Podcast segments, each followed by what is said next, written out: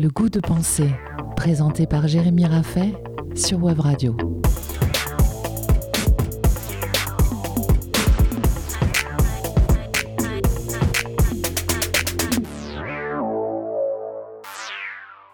Et si nous devions unir tous les surfeurs pour penser la lutte? Nous avons vu la semaine passée qu'il était inutile de s'en prendre individuellement aux touristes ou aux étrangers pour défendre son spot de la surfréquentation.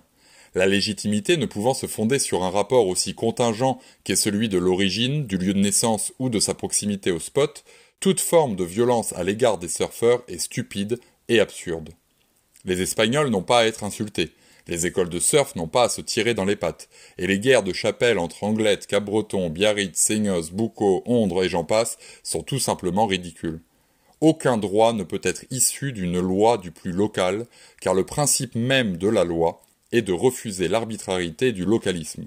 Il est en aucun cas légitime de s'en prendre aux personnes qui constituent la surpopulation, surpopulation dont, s'il est nécessaire de le rappeler, nous faisons tous partie à chaque fois que nous allons à l'eau.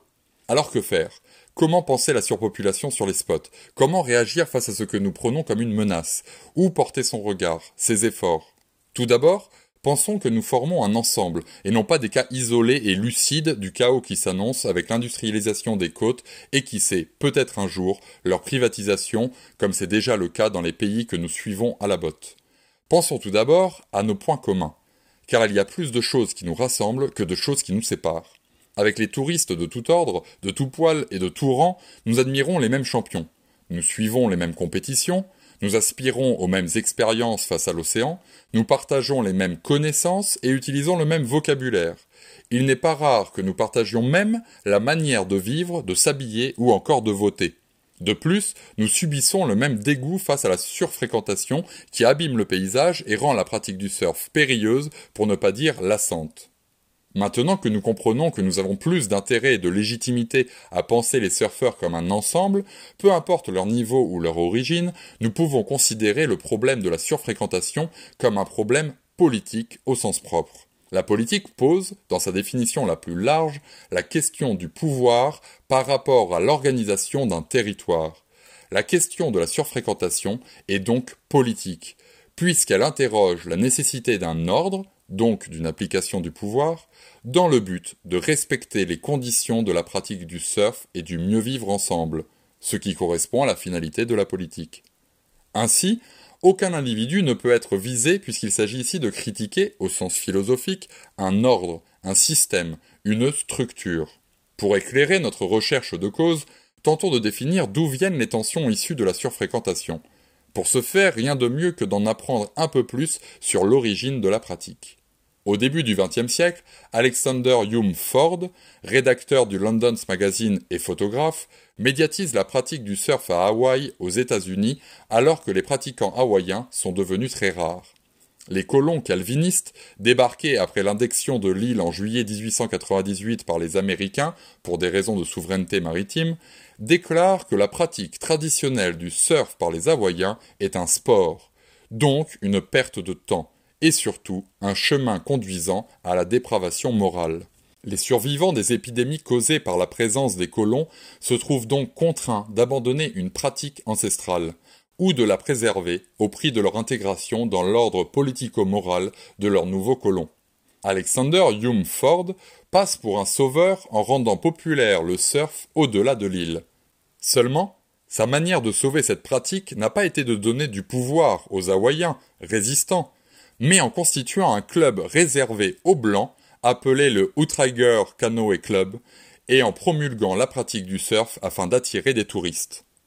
Nous remarquons que dès son apparition dans les sociétés occidentales, le surf est étroitement lié à l'industrie touristique, comme si le surf occidental ne pouvait se penser sans le tourisme, le libéralisme, la recherche de profit et l'intérêt économique.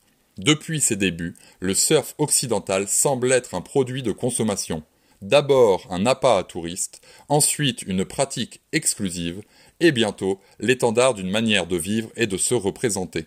Nous le distinguons bien évidemment de la pratique du surf traditionnel hawaïenne, qui était ancrée dans une culture ancestrale, vieille de plusieurs siècles, liée à un équilibre social, porté par des croyances et pratiquée non pas comme un sport divertissant, mais comme une expérience existentielle, parfois mystique, parfois politique.